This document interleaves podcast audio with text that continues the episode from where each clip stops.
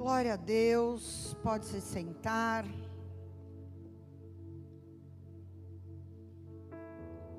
Queria ler com vocês o Salmo 101. Vamos ler aqui no telão, se puder colocar, por favor. Vamos ler o Salmo 101. Diz assim Davi: Cantarei a lealdade e a justiça. A ti, Senhor, cantarei louvores. Seguirei o caminho da integridade. Quando virás ao meu encontro? Em minha casa viverei de coração íntegro. Repudiarei todo o mal. Odeio a conduta dos infiéis. Jamais me dominará. Longe estou dos perversos de coração. Não quero me envolver com o mal. Farei calar o que difama o seu próximo às ocultas. Não vou tolerar o homem de olhos arrogantes e de coração orgulhoso. Meus olhos aprovam os fiéis da terra e eles habitarão comigo. Somente quem tem vida íntegra me servirá. Quem pratica fraude não habitará no meu santuário. O mentiroso não permanecerá na minha presença. Cada manhã Fiz calar todos os ímpios dessa terra. Eliminei os malfeitores da cidade do Senhor. Até aí. Queridos, eu queria continuar a falar daquilo que nós falamos no domingo passado, aproveitando o ensejo desse dia hoje, onde todos nós votamos para os próximos quatro anos da nossa nação. Porque o voto, a palavra voto é definida, segundo o dicionário, como a expressão pública de uma escolha. Diga escolha. Então hoje você saiu da sua casa e você foi até uma zona eleitoral e você expressou as suas escolhas. Como cidadão brasileiro, você teve a oportunidade de escolher hoje o que será dos próximos quatro anos na nossa nação. Mas, como cidadãos dos céus, nós também precisamos fazer escolhas e também precisamos expressar essas escolhas publicamente através da nossa vida e do nosso posicionamento. Hoje de manhã eu li uma frase perfeita de um jornalista que ele dizia: Primeiro você faz a escolha, depois a escolha faz você. Então, os votos que nós fazemos hoje não são para hoje, são para os próximos dias, meses e anos da nossa vida.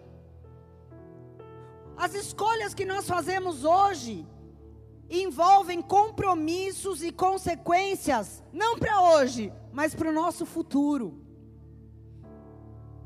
E é assim como cidadãos de um Brasil, de um país, de uma nação, e é assim também como cidadãos do céu. Então, quando nós falamos de votos, no sentido bíblico da palavra, a melhor ilustração que existe na Bíblia para isso, para a gente entender o que significa um voto com Deus, é o casamento entre um homem e uma mulher.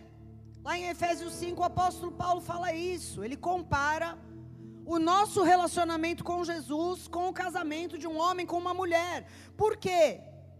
Ontem nós celebramos o casamento de um casal querido, Carol e Tiago, e eles fizeram votos na alegria ou na tristeza, na saúde ou na doença, na abundância ou na escassez, até a morte.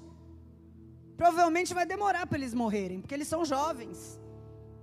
Então eles fizeram no dia de ontem um voto para os próximos anos, até o fim da vida. Até que a morte nos separe.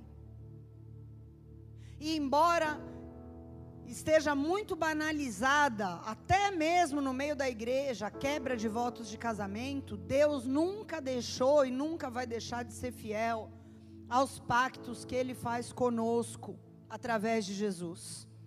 Mesmo quando nós somos infiéis, a palavra de Deus diz que Ele permanece fiel, porque Ele não vai mudar a natureza dele por causa da nossa natureza. Amém? Então, se uma pessoa tem votos com Deus, isso significa que ela fez escolhas acerca do seu relacionamento com Deus. Que independentemente do que aconteça, ela vai se manter fiel àqueles votos, àquelas escolhas. E nós estamos no início de uma nova estação. Nós falamos sobre isso aqui no domingo passado que um ciclo de sete anos terminou, um novo ciclo de sete anos começou nessa semana. E esse é o momento propício para eu e você fazermos votos com Deus.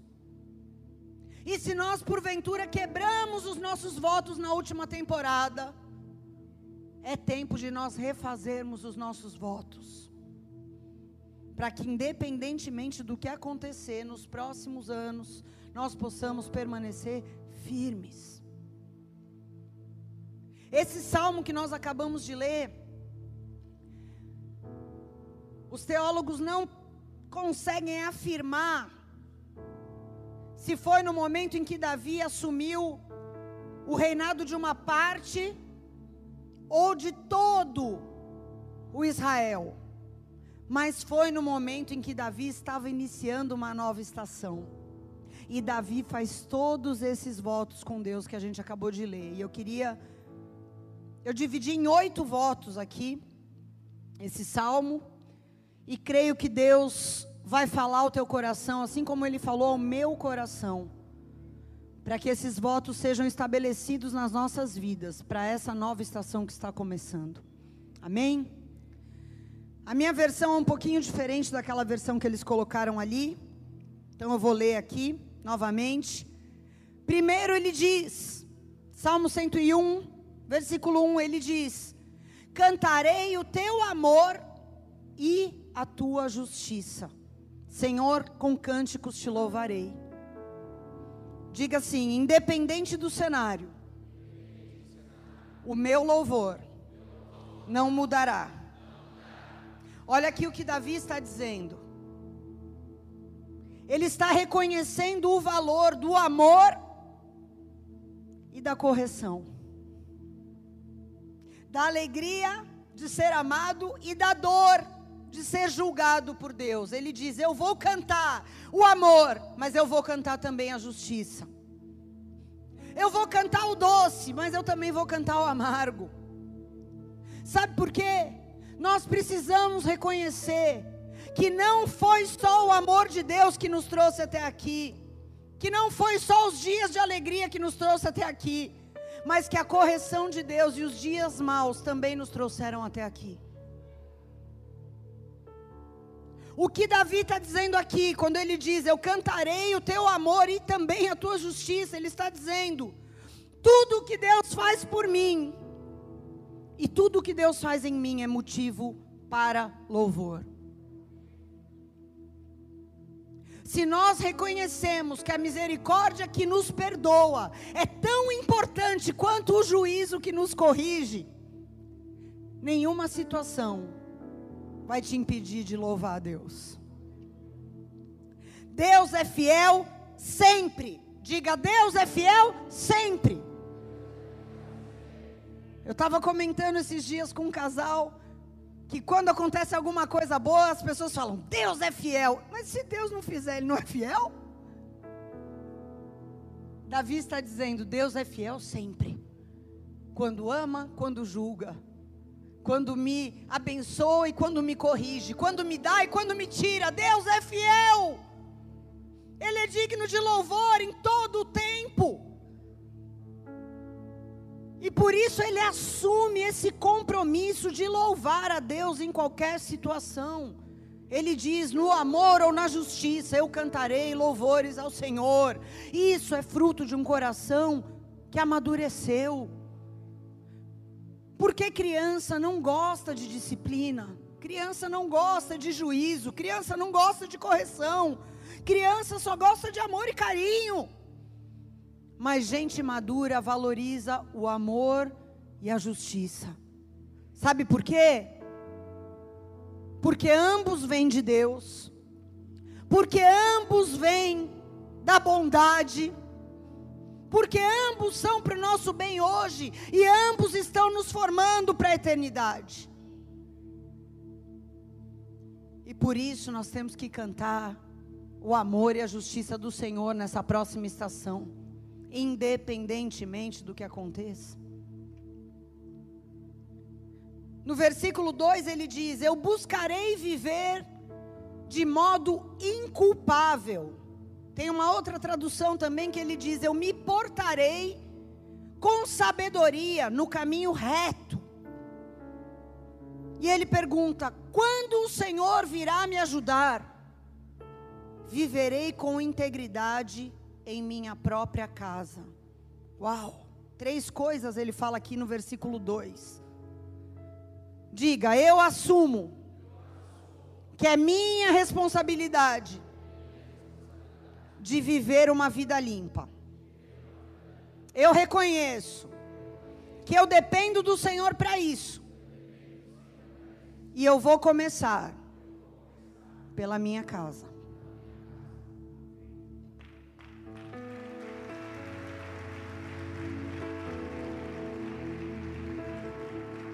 O que que Davi estava dizendo aqui? Eu sei que eu não sou perfeito. Porque quem é perfeito não faz esse tipo de oração. Eu sei que eu não sou perfeito, Senhor, mas eu assumo que a responsabilidade de ter uma vida limpa é minha. Eu não vou botar culpa nas circunstâncias, eu não vou botar culpa no diabo, eu não vou ficar dizendo que eu não sou perfeito para me justificar. Eu sei que eu não sou perfeito. Mas tem uma coisa boa no coração de Davi que serve para nós. Ele tinha o desejo de ter uma vida limpa. Você tem esse desejo? Ele tinha esse desejo. Ele diz: Eu vou buscar ter uma vida sem culpa.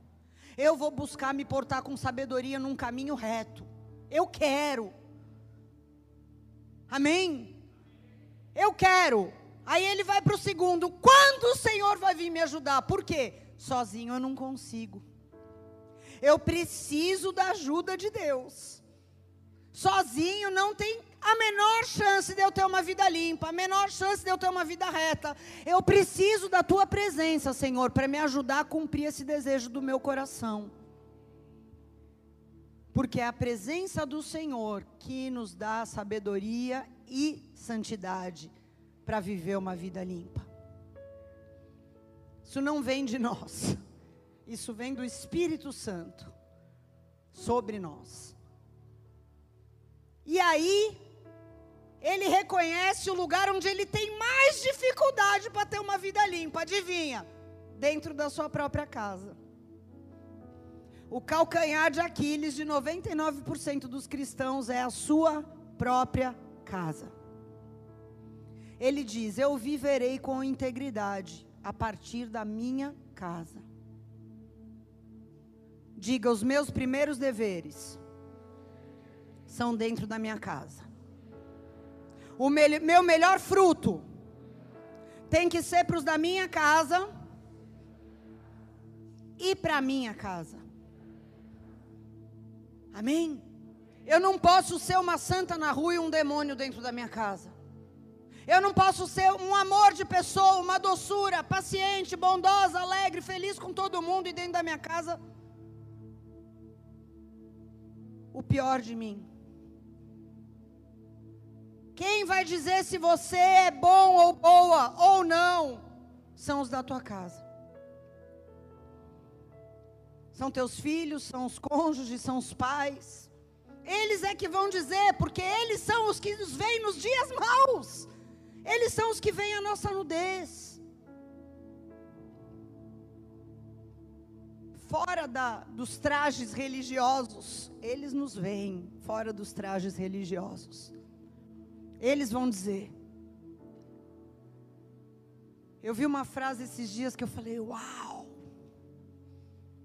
Na igreja primitiva, hoje em dia o currículo dos grandes nomes do Evangelho, são os títulos, são os números de seguidores na internet, são os cursos, os livros, o carisma. Mas na igreja primitiva, a qualificação dos líderes era a sua casa. Se você ler lá em 1 Timóteo 3, pode ler do versículo 1 ao 7, ou Tito, fala a mesma coisa, capítulo 1, versículo 5 a 9. Qualificação dos líderes. Marido de uma só mulher, hospitaleiro, não violento, não dado ao vinho, que tem os seus filhos crentes em sujeição. O currículo deles era o checklist da sua casa. Vamos voltar para a palavra, amém? Isso é o mais importante. Porque se você dá certo na sua casa, você dá certo em qualquer lugar. Versículo 3, ele diz: Eu não olharei para coisa alguma que seja má ou vulgar. Odeio todos os que agem de forma desonesta. E não terei nada a ver com eles. Tem uma outra tradução que diz: eu odeio as ações daqueles que se desviam. Isso não se pegará a mim. Olha o que ele diz agora. Levanta tua mão. Eu faço uma aliança com os meus olhos e não vou me associar com quem escolhe se desviar Ele está dizendo o seguinte: as coisas más e vulgares vão aparecer o tempo inteiro na tua frente. O tempo inteiro. É na propaganda da TV, é no anúncio do, do, do, do da série que você está assistindo no YouTube, aparece um anúncio. É na rua, é no teu trabalho, é num grupo ali que te enfiaram que vão jogar alguma coisa. As coisas más e vulgares vão aparecer o tempo inteiro, mas ele diz: Eu não vou dar a segunda olhada.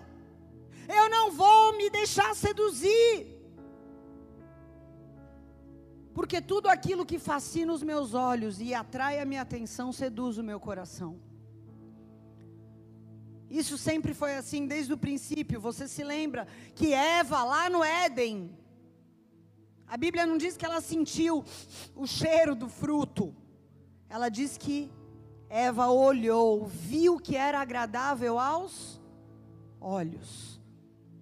Depois dominou a sua mente aquele desejo louco, porque ela ficou ali olhando, olhando e então ela esticou sua mão, pegou e comeu. Mas os olhos são a candeia da alma, diz a palavra. Nós somos seduzidos por aquilo que nos fascina o olhar. E Davi diz aqui: Estou fazendo uma aliança com os meus olhos. Eu não vou pôr os meus olhos. E se por ventura alguma coisa aparecer diante de mim, eu vou fugir. Ele diz: Eu odeio as ações desonestas, eu odeio as escolhas daqueles que se desviam. Ou seja, eu não sou indiferente, eu não sou isento, isentão. Eu não acho que tanto faz, eu não acho normal. Eu vou dizer para você: abominar a prática do pecado é um bom escudo para nós. Sabe por quê?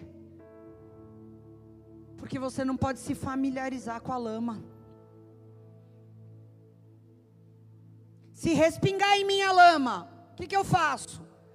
Se, como Davi, eu decidi odiar tudo aquilo que é algo que pode manchar a minha vida com Deus, se respingar, eu vou me lavar na hora. Porque isso cabe a mim. Amém?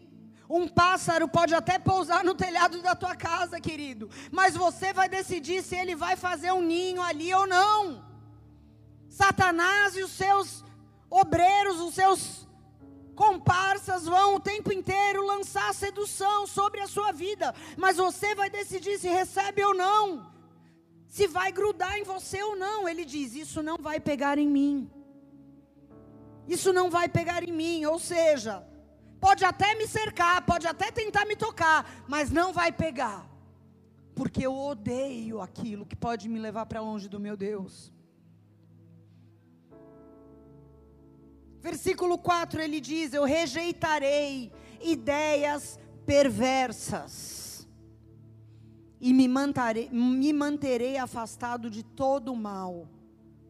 Diga, eu não vou ficar trocando ideia com a serpente.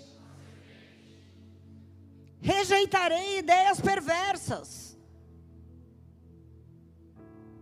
E isso não fala só de rejeitar ideias perversas que venham dos outros, porque muitas ideias perversas nascem de nós mesmos. Muitas vezes a serpente é você. a gente costuma sempre relacionar com os outros as ideias perversas, mas muitas vezes a fonte de contaminação é o nosso próprio coração, porque a Bíblia diz: o coração, nosso coração é perverso. E muitas ideias perversas vêm de nós mesmos quando a gente está sozinho, desocupado, não alimentando o nosso espírito, alimentando a nossa carne, começamos a ter ideias perversas. Sim, a fé vem pelo ouvir. Ouvir o quê? A palavra de Cristo. E a apostasia vem pelo ouvir o quê? As ideias perversas do nosso próprio coração, do inimigo das nossas almas. Muitas vezes, quando Deus já nos falou algo claramente, mas nós não gostamos do que Deus falou, não nos conformamos, porque não é justo isso. Então você abre um espaço para conversar com a serpente, porque foi isso, exatamente isso que aconteceu com Eva. Deus já tinha falado categoricamente, de maneira clara, muito fácil. Vocês podem tudo aqui, menos essa árvore aqui. E mesmo assim, ela não se conformando com o que Deus disse, foi lá, mas não rejeitou a perversidade das ideias do seu coração. Davi diz: Eu rejeitarei as ideias perversas e me manterei afastado de todo o mal. Identifique com humildade as tuas ideias que comprometem os teus votos com Deus. Você sabe os votos que você tem com Deus. Então você também sabe identificar ideias que comprometem os teus votos, que vão fazer você quebrar os teus votos, que vão fazer você se fazer de demente para invalidar algo que você votou com Deus. Fuja da aparência do mal. A gente assistiu há pouco tempo atrás o filme sobre o John Wesley, acho que eu comentei aqui. E ele fez um voto com Deus. Deus não falou nada, não mandou ele não casar, tá? Ele, com muito desejo de servir a Deus, porque o solteiro cuida das coisas do Senhor, ele fez um voto com Deus. Falou: Senhor, eu não vou me casar porque eu quero te servir. Foi uma coisa que ele fez. Só que aí ele foi para uma missão e uma piricrente lá, Felipe, começou, ai, senhor Wesley, você pode me ensinar francês? Ai, senhor Wesley, ai, tão boa sua companhia, enfim. Aí ele foi com, essa, com esse engodo aí do capeta. Deixa eu falar uma coisa, serpente não é pet. Não dá para ficar. Entendeu? Aí o que aconteceu? Acabou ficando com a mina. E ele estava lá beijando a mina e de repente entra um moraviano, meu, muito faca na caveira. O cara entra no quarto e aí os dois. Não, aí o cara foi sair, ele não, não, pode ficar, irmão. Meu Deus do céu. Você vê que nada muda, né? Três séculos atrás. E aí a menina pega, ai, acho melhor eu ir embora, senhor Wesley. Aí fica ele e o irmão, o irmão fala, mano, o que, que é isso? Na minha linguagem de hoje, né? Aí ele fala, você vai casar com a mina ou não vai? Aí ele fala, eu não, eu tenho um voto com Deus. Aí o cara vira para ele e fala, mas não parece. Não parece, cara. Não parece. Então, se você tem um voto, tem que parecer que você tem um voto. Está entendendo? Tua vida tem que refletir a tua escolha. Você fez um voto? Que a tua vida fale por si. Honre teus votos com Deus. Porque Deus não se agrada de tolos.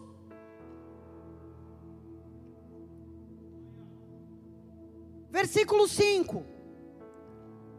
Não tolerarei quem difama o seu próximo. Não suportarei presunção nem orgulho. Diga, eu não vou participar de pecados alheios. Nem vou ser conivente com gente soberba. Sabe o que é uma pessoa soberba? Aquela que se acha acima do bem e do mal.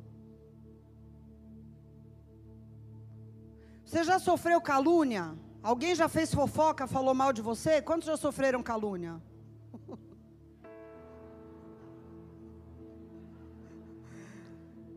Então, você sabe que a calúnia fere três pessoas de uma vez só.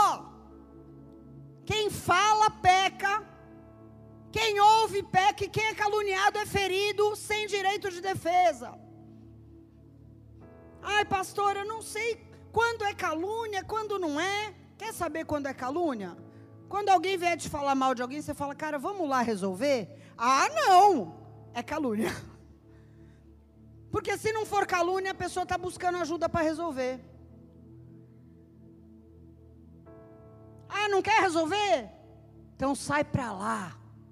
Bate a porta na cara do caluniador. Sai para lá. Eu não quero participar do teu pecado. Você se acha melhor do que essa pessoa que você está falando? Sai para lá. Amém? Covarde só fala por trás. Não quer resolver, mas quer descontaminar, né? Seja mais assertivo. E não aceite participar daqueles que querem caluniar os outros. Quebre o ciclo da fofoca e da maledicência. Não seja um elo dessa corrente maldita, não, porque depois a próxima vítima vai ser você. Sexto, ele diz: Eu irei à procura dos fiéis para conviverem comigo. Só terão permissão de me servir os que andam no caminho certo. Diga: Eu buscarei amigos que sejam amigos de Deus. Sabe uma boa oração que eu aprendi a fazer? Senhor, me apresenta os teus amigos. Ore isso. Senhor, me apresenta os teus amigos. Eu quero conhecer os teus amigos. E quando você encontrar, porque ele diz, eu vou à procura. Isso é uma busca ativa. Procure pessoas Fala, Deus, me mostra quem são os teus amigos. Eu estou procurando amigos de Deus para serem meus amigos. Quando você encontrar alguém que é amigo de Deus, cola com essa pessoa. Davi era rei. Davi tinha pessoas que trabalhavam para ele, que serviam a ele. E se você está numa posição em que você vai contratar alguém para servir com você, trabalhar com você, Analise o caráter, é isso que ele está dizendo aqui. Só terão permissão para me servir os que andam no caminho certo. Qual critério para eu chamar alguém para estar comigo num propósito, seja profissional ou o que for? Caráter. Por quê? Porque habilidade você treina, caráter não. Aquilo que você quer ser, Você quer ser uma pessoa de caráter? Então busque isso em quem vai andar com você lado a lado. Busque isso. Por quê? Misericórdia e bondade a gente tem que ter para todo mundo, até com os nossos inimigos, mas intimidade, não. É para poucos. É isso que ele está dizendo aqui. Em seguida, no versículo 7, ele reforça. Ele diz: Eu não permitirei que enganadores habitem na minha casa. Casa é lugar de intimidade. Nem permitirei que mentirosos permaneçam na minha presença. Diga: Eu não terei intimidade com quem não é amigo de Deus. Eu não darei guarita para gente mentirosa. Gente, é chocante. Tudo, tudo, tudo, tudo, tudo agora é mentir, mentir, mentir, mentir. É chocante, as coisas mais banais do dia a dia. Eu fui comprar um negócio no Hortifruti outro dia. E aí eu peguei lá uma, uma tâmara. Aí tinha um baita desconto se fizesse o cadastro lá. Qual o seu CPF, né? Aí eu falei, puxa, eu não tenho cadastro aqui desse negócio, mas eu quero levar o negócio. E aí eu fui perguntar para uma moça, moça, como é que eu faço? Ela, ah, entra aqui no site, cadastra tal. Beleza. Aí eu fui para outro caixa e fui passar o negócio. Aí a moça do caixa falou, ah, qual é o seu CPF? Aí ela digitou lá, você não tem cadastro? Eu falei, acabei de fazer. Aí ela falou: Ah, mas demora 24 horas para validar. Aí eu falei: Puxa, sério? Tá bom, então. Ela: Não, mas eu vou falar para a gerente que você não tem cadastro. Você fala que não fez. E eu passo com um desconto especial de primeira vez aqui na loja. Tipo, já não era minha primeira vez, eu tinha feito. Tipo assim, meu, uma mentira! Sofisticada. Eu, falei, meu, se eu quisesse mentir, eu não ia conseguir, porque tanto detalhe para decorar. Aí, só que daí, ela foi falando isso e ela já tocou o sino e já chamou a gerente e não me deu tempo de falar, não, deixa para lá, então não vou levar. Não deu tempo. E a Duda só assim olhando para mim, eu falei, meu, essa mulher tá louca. Tá me dando um curso de doutorado em mentira aqui na fila do hortifruti. Aí daqui a pouco chega a gerente, era a mulher que eu tinha pedido a informação. E ela vira para a gerente e fala: Ela não tem cadastro. Aí a mulher olha para ela e fala: Eu que ensinei ela a fazer o cadastro. Ela: ah. Tipo, se ferrou. Que horrível. Desnecessário, cara. Tudo. Ai, toma aqui um dinheirinho, mas não conta para tua mãe. Vó, né? Coisa de vó. Toma aqui um dinheirinho, mas não conta para tua mãe. Pequenos pecados são como pequenos ladrões, abrem porta para os grandes. Então, não dê guarita para mentirinha, não faça concessões com pequenas mentiras, não permita que enganadores habitem na tua intimidade, pessoas que você sabe que têm uma vida de dissimulação, de mentira, de engano. Confrontou, não funcionou? Intimidade não. Intimidade não.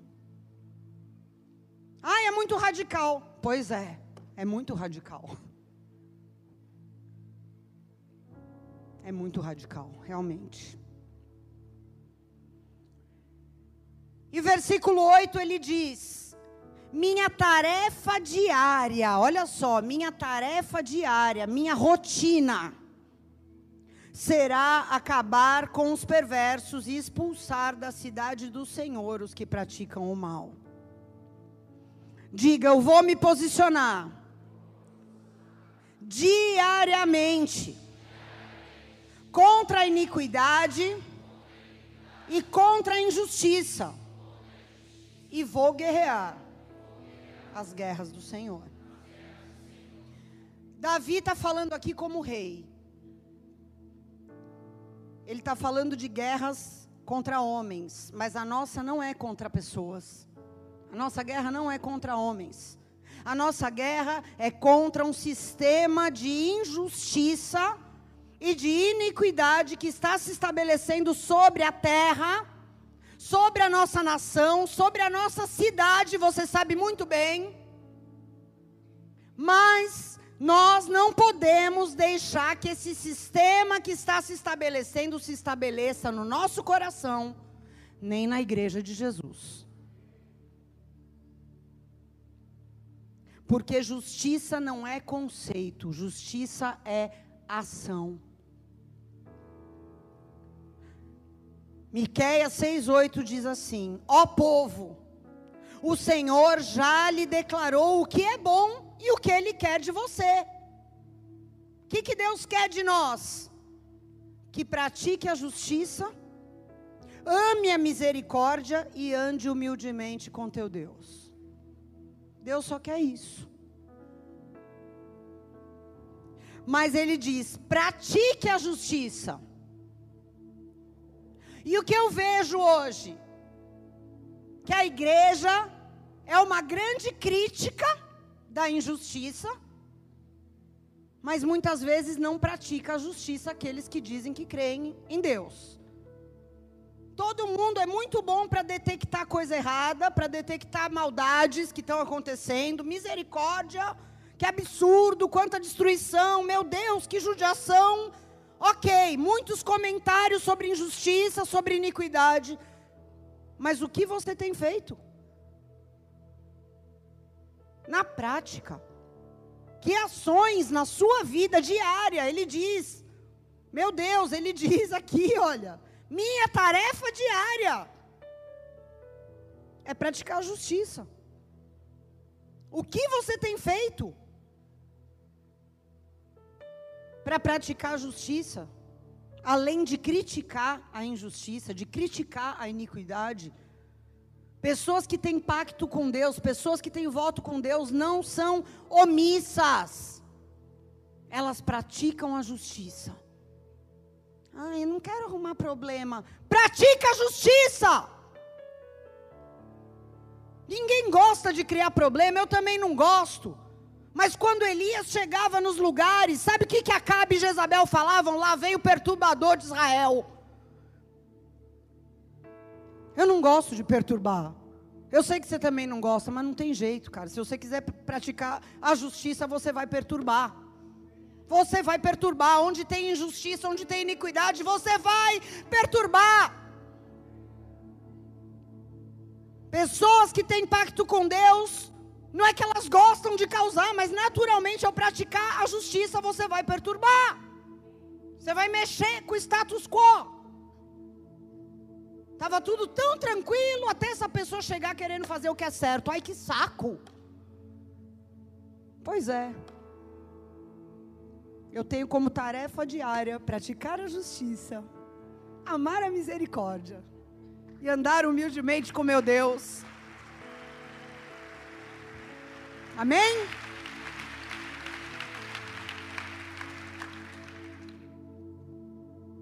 Deus vai poder contar contigo nisso? Fique de pé no seu lugar.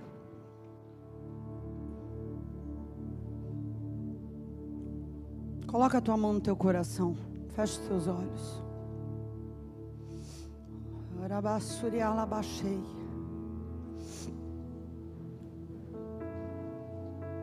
Os teus votos hoje vão determinar onde você estará no fim desses sete anos que estão começando. Os teus votos hoje vão determinar onde você estará. Hoje nós estamos bem, porque nós estamos aqui na presença de Deus, na casa de Deus, em comunhão com o corpo. Mas onde nós estaremos daqui a sete anos? Não presuma o dia de amanhã, diz a palavra. Não presuma o dia de amanhã. Determine os teus votos hoje, sabe por quê? Porque para uma pessoa que tem votos, para um homem e para uma mulher de pactos com Deus, não importa quem é o presidente do Brasil, cara. Pouco importa quem vai ganhar. Se você tem pacto com Deus, pode ser que a igreja saia de uma zona de conforto, sim, mas a tua vida com Deus não vai mudar. Para uma pessoa que tem pacto com Deus, voto com Deus, não importa o que vai acontecer na tua família, porque você já determinou que você vai honrar o teu papel dentro do teu círculo familiar, que você vai ser uma boa esposa, um bom marido, um bom filho, um bom pai, uma boa mãe. Você determinou. Você não pode controlar os outros, mas os teus votos você pode fazer hoje. Orabaçu de cantarabaceia. Oh Senhor. Sandarabalabaxe de cantarabaçoriandanamassais. Levante as suas mãos aos céus.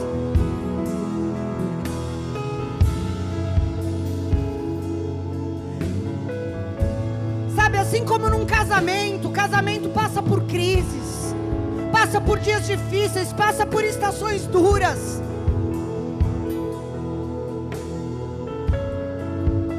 Mas um casal que resiste ao tempo, ele renova os seus votos.